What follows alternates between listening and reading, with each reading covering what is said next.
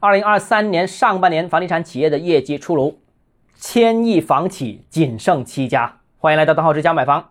中指研究院发布了二零二三年上半年中国房地产企业销售业绩排行榜，榜单显示，保利、万科、中海位列三甲。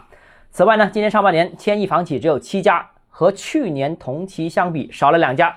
综合看，房企业绩和房企排名呈现以下。第一个呢，就是房地产总体规模仍然在收缩当中。今年上半年呢，千亿房企剩七家，较去年同期是减少了两家。销售额是五百到一千亿的剩十家，比去年少了三家。销售额三百到五百亿的剩十六家，比去年少一家。销售额一百到三百亿的总共四十五家，比去年减少七家。那市场呈现了一个总体萎缩的趋势。注意啊，今年和去年疫情防控政策上有重大不同，但今年仍然录得环比下滑，的确让人意外，也让人担忧。第二个呢，就是千亿房企当中，国企、央企占了四家，纯民企只有一家。房地产的新的大的格局，其实基本上已经形成了，就是以央企、国企为主导，混合所有制为辅，民营企业为补充的一个总体架构。但需要强调的是，百强乃至两百强房地产企业的格局呢，目前还没稳定下来。现在看呢，部分之前出了风险的房地产企业，现在有可能再次面临新一轮的债务危机。那这批以前是头部，目前已经下滑到五十至一百排名的这些民营房地产企业呢，很大概率还会进一步下滑。那部分甚至最终跌出这个前一百甚至前两百这个名单，甚至最终消失也不奇怪。那第三个特征呢，就是头部房企的优势也是越来越明显。现在新进入腰部的这些房地产企业呢，最近一年出现了大规模的变化。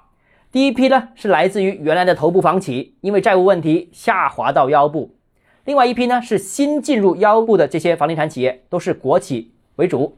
他们之前的房地产开发的业务规模并不大，最近两年爆发性增长。前者是由于债务问题困扰，不排除进一步下滑。而新进这些地方的国企呢，专业程度有限，综合经验都有限，短期之内也不太可能继续扩大规模。唯独头部的几大大房企呢，既有国资的背景和资源优势，又有丰富的市场经验，所以呢，他们的规模优势可能会进一步扩大，市场占有率也会进一步扩大。第四个特征呢，就是房地产企业业绩排行呢，价值越来越低。过去啊，其实房地产企业业绩排行直接是影响到品牌价值，甚至影响到信用水平和融资规模。比方说啊，如果你是 top 一百，甚至是 top 三十的房地产企业呢，或者说你是千亿的，或者是百亿的这些房地产企业呢，金融机构会给予不同程度的青睐，不同程度的融资规模。正是因为这个原因呢，过去十年左右呢，房地产企业呢非常重视这个企业排名。甚至房地产销售排名的公布本身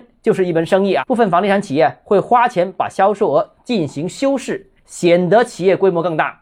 而今呢，市场下滑，金融机构对房地产企业融资规模是抱以一个谨慎的态度，使得呢销售额排名价值是大幅下滑，也使得多数民营房地产企业已经不再花钱维护这样的一个市场地位了，反而使得销售规模现在越发的真实。好了，今天节目到这里。如果您个人购房有其他疑问想跟我交流的话，欢迎私信我或者添加我个人微信，账号是教买房六个字拼音首字母小写就是微信号 d h e z j m f。想提高财富管理认知，请关注我，也欢迎评论、点赞、转发。